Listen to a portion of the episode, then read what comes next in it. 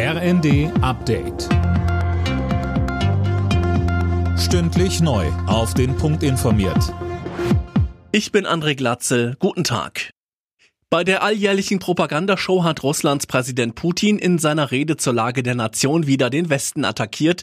Westliche Drohungen würden eine reale Gefahr eines Nuklearkonflikts schaffen.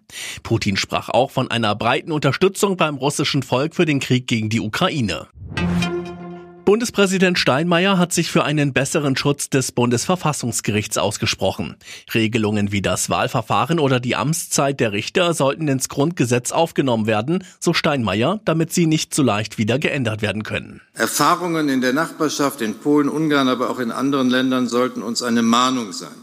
Überall dort stand die Unabhängigkeit der höchsten Gerichte immer zu Anfang im Zentrum der Angriffe auf die liberale Demokratie. CDU und CSU hatten Gespräche mit der Ampel über eine solche Grundgesetzänderung vor einigen Tagen abgebrochen. Fahrgäste von Bus und Bahnen müssen sich heute vielerorts auf Ausfälle einstellen. Der Wellenstreik im ÖPNV steuert seinem Höhepunkt entgegen.